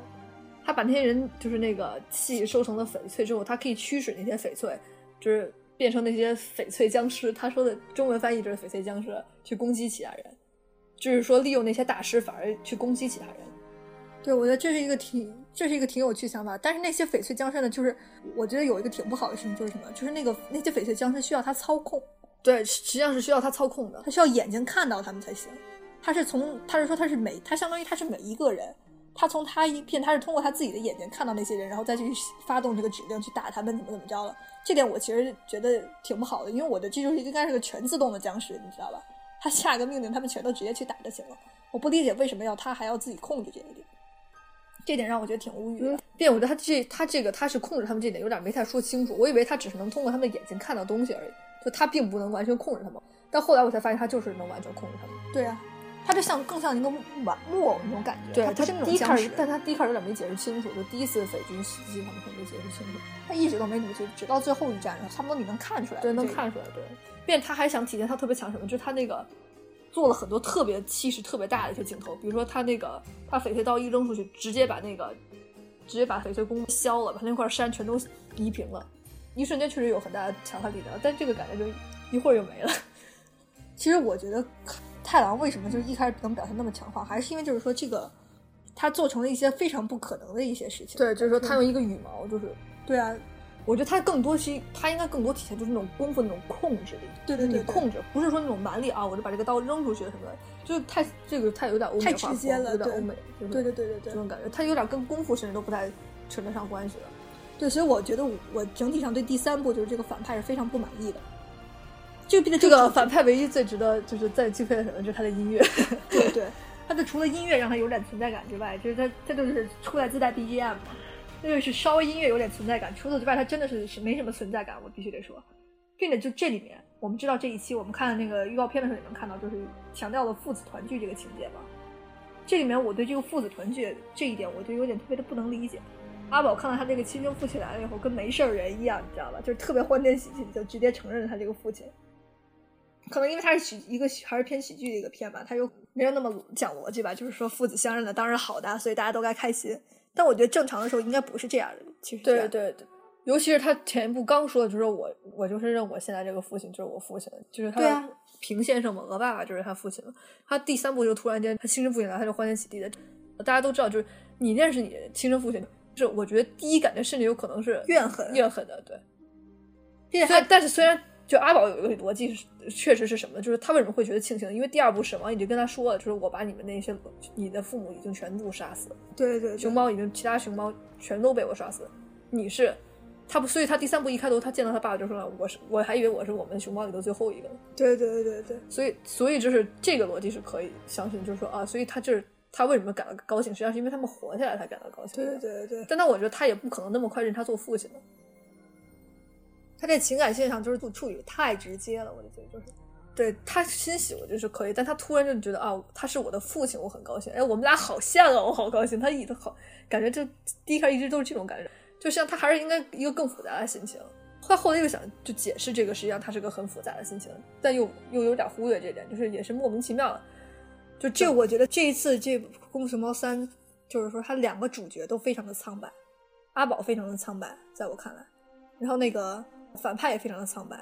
反而这里面鹅爸爸吧，是稍微有一些多一点戏份，你可以说是对，还多有有一点多。我觉得我觉得阿宝和他爸爸都比较苍白，但我觉得我我们对爸爸印象有可能有点被成龙影响，就成龙的配音影响。就里头他有些感情戏，就是说我不能再失去你什么，有可能有可能是，我觉得有可能换英文配音我会觉得更感动一些。但是我当时在看中配的时候，我完全没感觉。这里面算是有一个小反转吧啊，我们还是接着说，是就是把经济条线稍微捋一捋清啊。就差不多是这样，就是当时他们相聚父父子团聚以后，他们就大概知道天煞就来到人间了，他们要阻止天煞，并且他们看了一个，他们看了一下当时这个乌龟大师留下来的卷轴，讲讲述了这个天煞的事迹，因为天煞已经太久呃那没下凡了吧，好多人都忘了他什么事儿了，所以说他们就是看了一眼这个事迹吧，因为天煞特别擅长气功嘛，所以说他们就知道，哎，阿宝就认为，还有他的师傅也认为，就是他们阿宝必须得学会气功，才能就是战胜他。然后那个李山这时候就李山这时候就说啊，我会气功，然后说你跟我一起到我们那个秘密。他那个卷轴上主要写的就是说乌龟大师当时怎么学会气功的呢？乌龟大师与天下什么关系？就是他们曾经是这个昔日一块沙里的一个战友，他们俩都是这个将军。然后有一天他们两个负伤了以后呢，他们去到了一个熊猫村，然后就被治愈了。然后他的乌龟大师就被那些熊猫用气功治愈了。然后他就在那儿跟那个熊猫们学习的气功。然后这时候天天煞又是起了这个歹心吧。就是想利用这个气功，就是去做一些不好的事情。然后乌龟大师只能与他战斗，虽然他们俩是昔日的这个非常友好的战友吧。然后最后就是他又打赢了这个天煞吧。他现在等于是直接杀死了，对，杀死了天煞嘛。所以天煞就跟乌龟特别的有仇，就是这样的。大概就这样一个故事。然后阿宝就是去那个阿宝现在就是不是他父亲就说他要带带他去那个神秘熊猫村嘛，要带他去学习气功。然后他就跟着他父亲去了，然后他这个鹅爸爸呢还不放心，就也跟着他们一块儿去了。他到达这个村落以后呢，他爸爸就是说：“你看，你要先学会怎么样做一只熊猫，才能学会怎么样做，会才能学会气功。”啊，其实阿宝这时候就已经发现了一点，就是说他其实跟熊猫的习惯已经不太一样了。熊猫们就是比他睡的时间更长，然后这个吃的更多，对吧？然后还还特别喜欢滚来滚去，但他其实根本不会滚，还还反正有各种各样神奇的这个习俗吧。他就是各种跟他们学习，然后就是，然后有一天，直到有一天呢，就是焦虎就过来告诉阿宝，就说：“哎呀，你看我们村子就是天煞已经杀到那个翡翠宫了，然后师傅已经也师傅的气也被收走了，所有其他武侠的气也都被收走了，只剩下我一个了。我现在就在告诉你，你必须要赶紧学会气功。他已经往这里来走了，他要杀了所有的熊猫。然后阿宝就是让他父亲赶紧教他学教他气功，然后但他的父亲这时候却告诉，我其实根本就不会气功。”这已经失传很多年了，没有一只熊猫会气功，我都是骗你的，就是我，因为我就是只是不想再失去你了，所以说我只能把你失去了你的母亲，我不能再失去你了。对，所以说我只能把你带到这个熊猫村来，就是一个怎么说小转折吧，就在这个这个里面，也是所谓的体现这个父子父子情这一段吧。好，但是阿宝这时候就说我是神龙大侠，我必须要保护，我必须要保护大家。这是我觉得体现出来第二部的主题，就是他知道他现在的身份。对对对对。但是他就他就是自己打了个桩子嘛，然后自己练一练。他他教虎就跟他说嘛，说你你这不是办法，你这不可能面对天煞的。他就说我见过天煞，你你打不过他。对对对。阿宝就说，反正我我只需要用这个无锡铁骨指，就是最后就进了他的身，然后把他给一掐，就他就死了。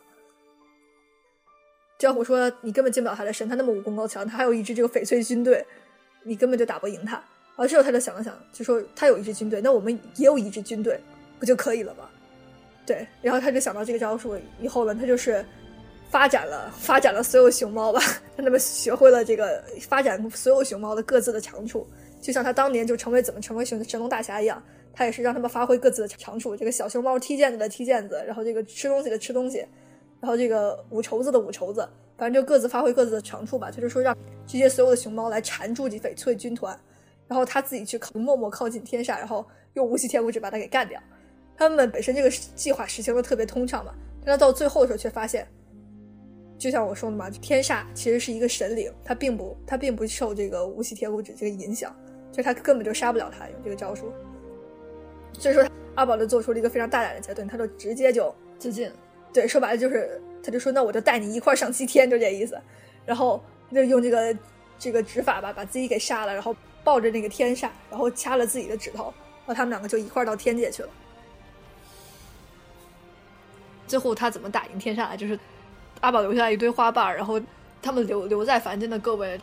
在一瞬间突然学，就是说学会了，因为对阿宝的爱和关心，学会了气功，然后对花瓣发功，然后就给阿宝力量，最终使那个核气蛋那种感觉，这核气弹一样。对，然后最终使那个阿宝也学会了气功，打败了天煞，然后阿宝就等于是有点像修成正果一样，他在天界里头也遇到了乌龟大师，乌龟大师把他的自己的权杖给了他，然后他就因此。他因此就有很大的能力，他也自己回到了凡界。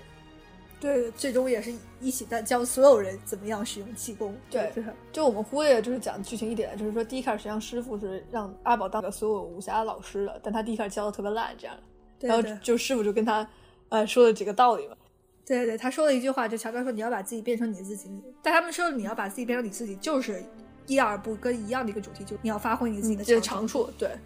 所以说，那个阿宝就是后来领悟到这个真理的，所以他就培养熊猫军队嘛，就是所有人发展他们各自的长处，让他们所有人都学会武功。对对，就是这样一个主题嘛。就实际上大家看过来，就是我觉得第三部就是说，虽然阿月刚才说的很多，就是对于他角色就是不太比较的浅薄吧，主要这个反派比较的弱嘛，苍白苍白。我觉得其他人实际上还好，其他人真的还好。还有就是他的父亲，就是这些新出来这些角色呢，都统一的有一些苍白。对对对，统一苍白。然后之外呢，我觉得整个故事剧情还是非常流畅的。我觉得这个故事剧情它唯一的问题是什么？就是他要讲的东西太多了，他自己有点 hold 不住。我能理解他可能剧情会出现漏漏洞，就是因为他想讲的事情太多。我们我们刚才捋一捋，就感觉说了好多事儿。你想，他得发展他跟他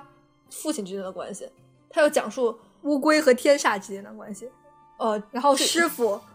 呃，武侠那边的事儿。武侠和师傅他们是怎么那个跟天煞交锋的？对，这个就是主要还要讲那个，这还比较还要讲鹅爸爸和这他新的父亲是怎么亲生父亲这两两者之间是有一个什么样的一个感情的？对，不是，我是说单从感情线来讲的话，第一开始就是阿宝自己，就是说他要成为一个老师这件事儿，他和他师傅之间有一个对话，要表现出来一点，他他心里需要有一个成长，他中间还有表现，就是说他和他父亲。之间的交流和他就是亲生父亲和他那个一直把他养大他的养父之间的关系，怎么怎么对他的功夫产生影响，然后又又是一个关系。第三点，他认识到自己把自己变成自己这句话，就是说发展自己的长处这件事儿是怎么回事，又是一点。然后那个最后他那个大家对他怎么把这个气功真正的习得，就是说大家对他爱什么的那个这样的表现又是一点。对，其实我这就是挺唐突的，因为之前完全没有说气功需要什么。对对啊，之前所以说就这个连第二步都不如。第二步至少说你只要拿到内心的平静，你可以就可以学会太极了，对吧？对对，这个连说都没说了。对，所以我就说他想要 hold 住，他就因为他想要 hold 住这个前面的情感线，他后来他自己都忘了气功这事儿了。我就觉得你知道，对，我在这里面就是它里面完全引大量的引用了气这个概念，你知道吧？但他第一没有说清楚气是什么，对；第二没有说出气功到底怎么能练出来。然后有中间有几个转折，就挺 shocking 的，所以你觉得还好？就就是我觉得他们第一开始抛出来气功，这个气功这个概念跟烟花有点像，懂我意思？嗯，他们有点像置换，说啊气功就是烟花这样的感觉。但大家他忽略了一点，就是火炮烟花，对他当时就是说烟花，呃，火炮完那回就说火炮是一个非常物质的东西，大家一听就知道是什么东西。气是一个非常抽象的东西，你不能跟大家说就你有气你就有气了。这就是第三部的问题吧，就是他功夫是这个东西的核心，但他这一次他完全把功夫扔在了一边。第三部一个很明显的问题就是，他开头讲了一下，结尾讲了一下，中间几乎大段的这个感情线，他就完全忘记了这个功夫是什么。功夫熊猫里头只有熊猫没有功夫了，有点感觉。对对对对，这这次是这期的这个问题。哦，我还想再说一下一个问题，就是说他实际上我们不是说他是跟过去嗯，就是过去现在嘛，就等于是他对他过去身份讨论，他过去身份基本没讨论，对对对，他就是自己在那问自己问题，我们也不知道他为什么突然就问题了。这里面就是无论是对这个，他对他阿宝对他父两个父亲的认识，我觉得就是非常的浅薄，这里面非常浅薄，你不知道他跟他对待他两个父亲到底有什么区别，也不知道他俩对他们的感情到底是什么样的，对对，并并没有明确的。只是对两个父亲之间还稍微有一点探讨，对，就是说对他们儿子儿子是个什么？对，但儿子对两个父亲的感情根本就没有进行任何的探讨，你就感觉阿宝就挺喜欢他的亲生父亲的，因为他俩长得挺像的。对对对。最后就是稍微总结一下吧，总体总结一下这几点好的和几点坏的。如果推荐第一点，就是因为它的画面非常的好看，是非常推荐大家去看的。这个画面好看不只是说他们是这个呃动作做的好啊，还有就是它这里面其实是运用了大量的这种。二就是像第一部开头那种的二 D 元素的，无论是开头还是中间，大量的使用这个，无论是中间有一段他和他父亲跋山涉水那一段用的这个用的这个呃方式，还有就开头那一段，还有就是训练村民那一段都用这种，只要一旦他们开始那种快速剪辑的时候，就不怎么说话的时候就开始使用这种方法，对，这就是特别神奇。第二部、第一部都有运用过，第一部他们但是很少，第第三部就是大量的使用了，可以说是对，这就是一个非常有趣的事情。还有就是他们又是在这种快速剪辑的时候，他们出现了大量的那种漫画式那种条状剪切，条状剪切，就是那种你看漫画里面的格子嘛，这种斜线、竖状的斜线或者是横状的那种斜线，就是它是为了或者是体现它那种速度感，或者是体现它那种呃事件发生的快速而而采用的这种就分隔的方法。他们这里面也是大量的就是在那个镜头切换的时候使用的这些东西，我觉得这也是一个对它镜头，所以我说它整个镜头也非常。对对对，分镜特别厉害，所以就是这个画面上就是有一些这样的创新吧，并且第二点就是为什么推荐呢？就是还是因为就是它中国风又大量的融入了，有一个特别明显的特点，就是在中中间有一段讲乌龟大师和这个天煞前世的这个关系的时候呢，他们是打开了一个卷轴吧，这个卷轴上直接采用了这种水墨画的方式嘛，并且这里面还特别细心的每一幅画上面都有题字。对那个题字，我还我还特特意读了几个题字呢，虽然我记不太清楚，因为闪的有点太快，但是还特意读了几个题字，那个语句几乎是通顺的，没什么问题的。虽然稍微有一点稍微有一点偏白话吧，但是几乎还没什么问题。在画上不只有题字，还有各种的这个章章的印，这点都是做的特别细致，就像真的一几好几幅画连在一块儿一样。就是这就是我觉得这里面最明显的一个中国元素的体现。还有就是因为我们说我们刚才说有一个熊猫村嘛。这个熊猫村有很多人也是非常喜欢的，无论是这个山水这个刻画，还有这个建筑的这些刻画，大家也是特别喜欢。毕竟又出现了好多好多的熊猫，对吧？小熊猫也特别的萌，这一点这个角色形象上还是不错的。还有一个也算一个优点吧，就是说这个剧情总体上来说是比较通畅的，没有什么太大的问题，大家看起来不会觉得特别的膈应，呃，就是这样一个优点吧。那下面就说几个有问题的地方。第一点有问题的地方就是。像我们，我觉得我还要再添个优点，就是实际上我觉得就是师傅和武侠他们在面对那个天煞的时候表现出来那种绝望、绝望感，我觉得我是我是非常喜欢的。哦，我这里头最觉得动情的一场戏，不是说啊，就是说就是阿宝什么自尽什么的，我没我没啥感觉，但是就是中间那个就是那个师傅就是说把那个等于说焦虎让焦虎去那个推开焦虎，就说你去给阿宝报信，然后说他自己那个变成翡翠，他非常相信阿宝。就是说他会打败你，这这种感觉，我还觉得非常还是非常感动。哦，对，还有对画面上稍微补充一点，因为它这里面有个天界嘛，那个对那个天界的描写的时候，那个背景上有好多是那种有二 D 感觉的那种绘画，那些光束也是比较有三 D 效果吧。我觉得就是这点也是可以，嗯，可圈可点吧，算是他故意营造出来一个跟人间不太一样的感觉。好，那么现在就说一下我稍微有有问题一点的地方。第一点就是说，就像说的，就是这几个主新出现的主要人物都显得比较的无力吧。尤其是最新出现的这些熊猫，无论是主角还是配角，我其实都不太喜欢。无论是这个母熊猫美美，还是那些各色的那种各色呃那什么抱抱熊啊，还有什么就是那个特别爱吃东西的小小熊猫啊，我个人都是对这些这些熊猫吧，我其实个人都不是特别喜欢。我普遍感觉上就是没什么亮点。对，唯一一个有意思一点的小熊猫，就是老是。抱着那个焦虎那只小小小女熊猫还是挺有意思的，就是老说老叫它花娃娃。那除此之外，我就觉得这些角色都挺没有意思，尤其是这个阿宝的父亲吧。阿宝的父亲我们刚才说了，也就是，但我觉得就是我一直不知道那个就是那个画娃娃那个小孩跟焦虎他为什么要发展一个关系，我觉得有点诡异。我觉得有点诡异，就是这这个电影这个这个特别诡异，我就感觉难道是要就体现焦虎的母性吗？我就觉得他要跟那个 他要跟阿宝有什么发展，我总是觉得有点奇怪的暗示，你知道吗？我觉得是有点奇怪暗示，并且这里面就是每个人都有点用处嘛。这里面我感觉就是完全那个小这个他没有用处，对，然后你不知道他放在那儿干嘛。对对，他没有使焦虎发挥出更好的本领。对，还有很对，还有非要把焦虎放在那个，就感觉训练里头也是很奇怪，他一直在那儿吐槽。哎，反正我我也是无语吧，反正这一点。然后就是还有就是最致命的一点，就是这里面的感情线。这里面就是父亲，这里面其实李山对阿宝的这个感情还稍微解释的清楚一点。对，还有这个李山吧，跟鹅爸爸这个感这个之间的这个感情呢，稍微说了一点点，但其实根本不明确。就是他们两个为什么就突然就能和好了？就有可能是面临大敌吧，就是两个人选择和好吧。但我觉得就是这个感情就有点太直白了，就已经有点太直白了。而阿宝对这他两位父亲的感情呢，而则是完全我觉得没有提到。对，完全没有提到。就他，他好像就完全不关心他这个爸爸。对他感觉就置身事事外，他只是想学气功罢了。对对对对对，我觉得就有种这种感觉，就是他这个感情线处理的就是非常不到位，你知道吧？他明明可以不把鹅爸爸揪进来的。他又偏偏把这个鹅爸爸揪了进来，然后导导致 制成那这么诡异的三角关系。我觉得最主要问题就在于阿宝的内心讨论太少。对对对，众人的内心讨论也很少啊，所以你也就不懂为什么大家最后能会气功了。就是所以说，我就觉得这完全就是一个呃比较流畅的讲故事吧。你可以想，就是说，对，哦，它是有因有果的，每个之间是能串起来的。但是，但是有些细节就是他们心内心怎么想的，你你究竟是不知道的。对对对。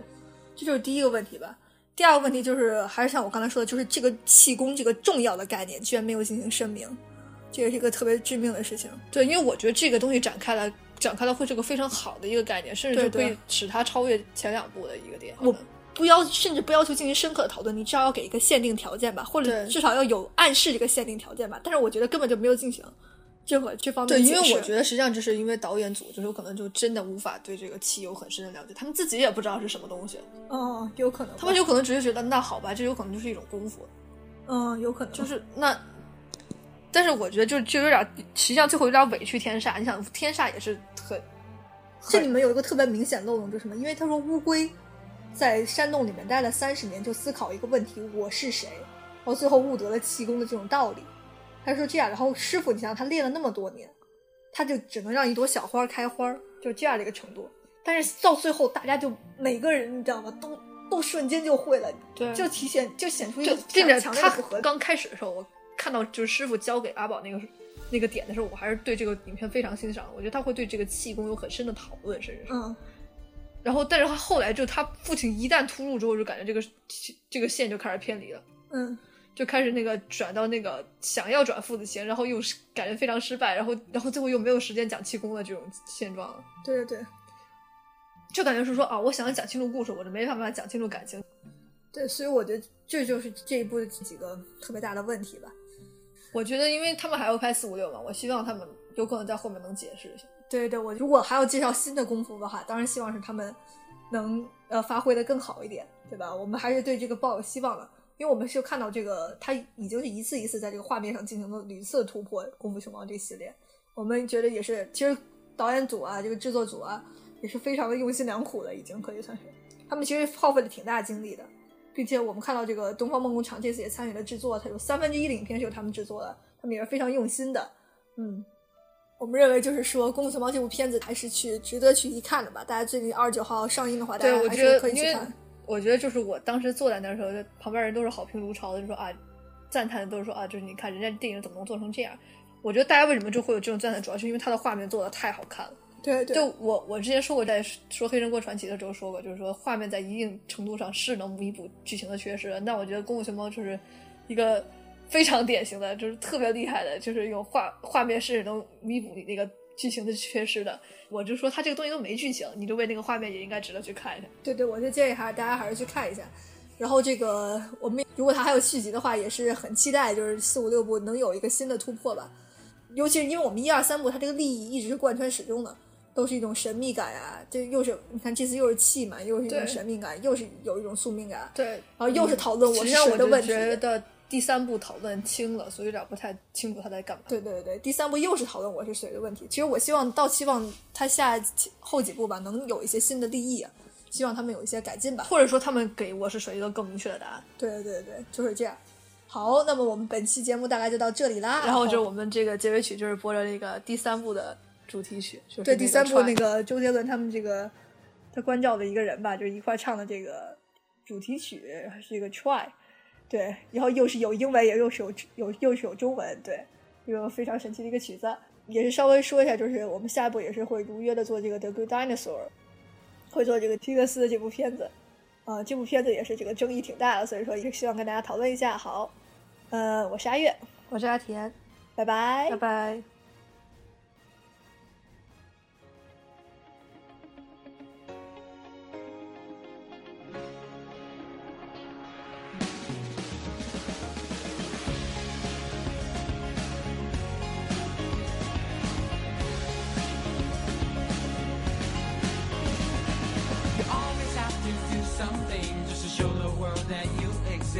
you try. You hope they'll see. If on this brand new day you look on the bright side of the same old street, you will see what you deserve. Let's go，我说情万里，我送你来过去，当所有人生的结局非常的戏剧，谁会降低？故城满地，在无价的世界里，谁与谁来为